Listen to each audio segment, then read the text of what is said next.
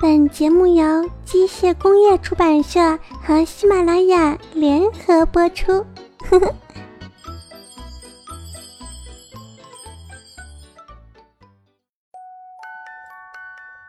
宝贝们，晚上好！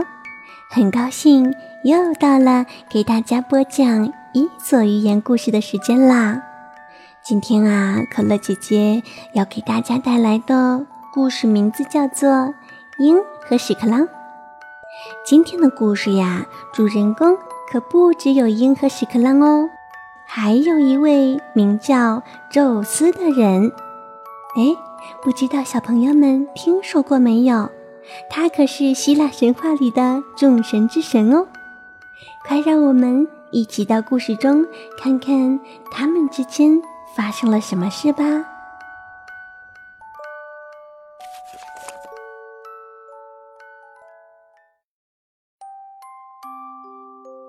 从前啊，有一只屎壳郎，它没有朋友，因为大家都嫌它整天与粪球为伴，全身上下臭烘烘的。屎壳郎为此感到非常伤心。哦，他多么希望自己能与其他的动物一起玩耍呀！这一天啊，屎壳郎独自出门溜达，他遇见了一只可爱的小兔子。小兔子跑过来问他：“屎壳郎，你为什么总是一个人呢？”屎壳郎垂头丧气地说。因为大家都嫌我臭烘烘的，没人愿意理我。兔子对屎壳郎说：“不要灰心，让我和你做朋友吧。”屎壳郎不敢相信自己的耳朵，没想到兔子居然愿意和自己做朋友，他感动得说不出话来了。就这样，兔子和屎壳郎成为了好朋友。屎壳郎不再孤独难过，他现在每天都开心的和兔子一起玩耍。突然有一天，兔子被一只老鹰抓走了。屎壳郎苦苦的哀求老鹰说：“老鹰先生，求求您放了小兔子吧，它是一只善良的兔子。”老鹰根本没把屎壳郎放在眼里，他不屑地说：“放了它，那我的晚饭怎么办？吃你吗？看你臭烘烘的样子，我就没胃口了。”说完，老鹰就一口吃掉了小兔子。屎壳郎非常伤心，他决定要为小兔子报仇。屎壳郎费尽九牛二虎之力，爬上了悬崖峭壁上的鹰巢。他趁老鹰不在的时候，把老鹰的蛋推下了悬崖，将它们摔得粉碎。老鹰为了躲避屎壳郎，不得不将鹰巢搬到了另一座悬崖上。但屎壳郎并不就此罢休，他又爬上了那里。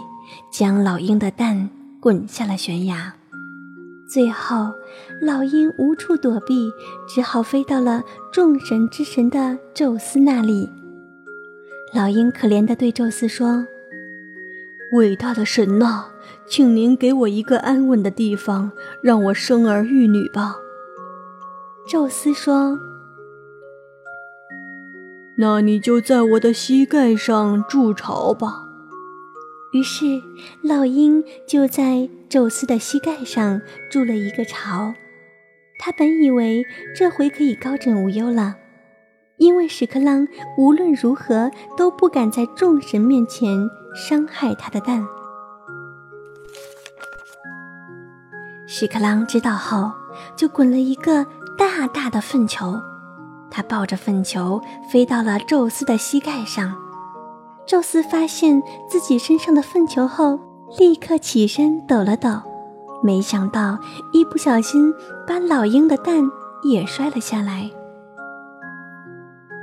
据说从此以后，只要是屎壳郎出现的地方，老鹰都不会孵蛋了。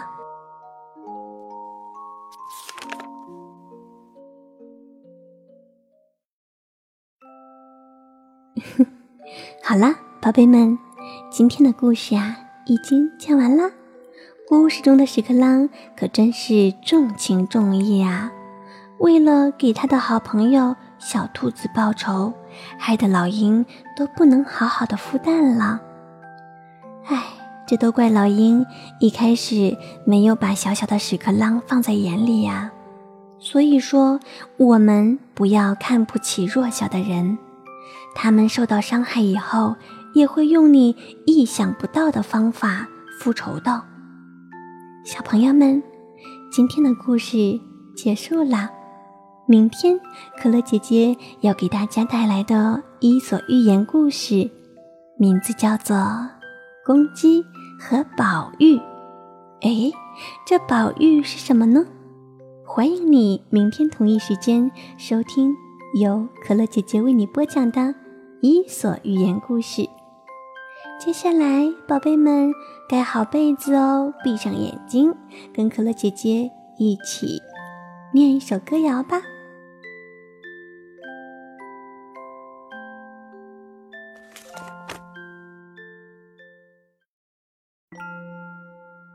小老鼠上灯台，偷油吃，下不来，喵喵喵，猫来了。叽里咕噜滚下来，小老鼠上灯台，偷油吃，下不来，喵喵喵，猫来了，叽里咕噜滚下来。小老鼠上灯台，偷油吃，下不来，喵喵喵，猫来了。叽里咕噜滚下来，小老鼠上灯台，偷油吃，下不来，喵喵喵，猫来了，叽里咕噜滚下来，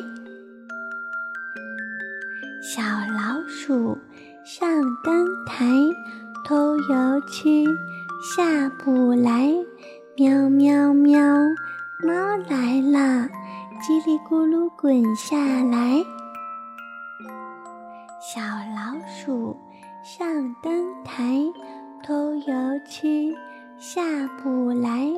喵喵喵，猫来了，叽里咕噜滚下来。小老鼠上灯台，偷油吃，下不来。喵喵喵，猫来了，叽里咕噜滚下来。小老鼠上灯台，偷油吃，下不来。喵喵喵，猫来了，叽里咕噜滚下来。小老鼠上灯台，偷油吃。下不来，喵喵喵，猫来了，叽里咕噜滚下来。小老鼠上灯台，偷油吃，下不来，喵喵喵，猫来了，叽里咕噜滚下来。